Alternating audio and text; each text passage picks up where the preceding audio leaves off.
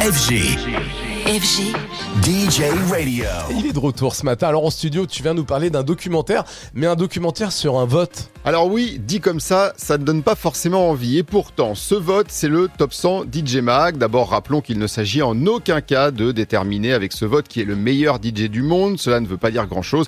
C'est un vote de popularité. Le public doit le prendre tel quel, sauf que de l'autre côté, du côté du DJ, du côté de l'artiste, des bookers, des agents, des clubs, des festivals, c'est une autre affaire. Un bon classement aura des conséquences. Pour certains, un classement tout court aura des conséquences. Et ce docu intitulé Top 100 DJ The World's Biggest Music Poll raconte justement l'envers du décor avec les témoignages des premiers intéressés les DJ. Parole est ainsi donnée à Carl Cox, Martin Garrix, Charlotte DeWitt, Steve Aoki, Armin Van Buren, DJ Paulette, Fatboy Slim, Alok, Don Diablo, Hardwell et bien d'autres. Et bien sûr David Guetta, numéro 1 des deux derniers classements, qui a même cette phrase intrigante et curieuse dans la bande-annonce.